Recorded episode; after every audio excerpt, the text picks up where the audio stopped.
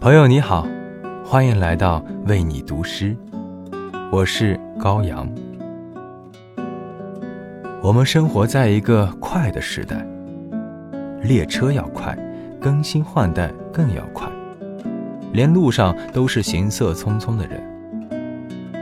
但在快的时代，我却更愿意做一些慢的事儿，走一段多余的路，读一本无关紧要的书。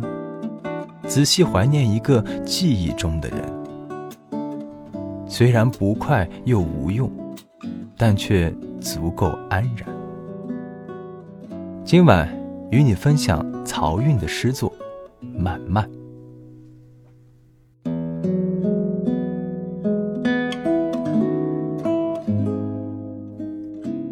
是一个慢的人，吹慢慢的风。等候漫漫的黄昏，除却年岁，除却青春，没有什么能在我的身体里快起来。像一列慢车，被周围的人呼啸而过，慢慢思前，慢慢想后，慢慢热着，慢慢冷。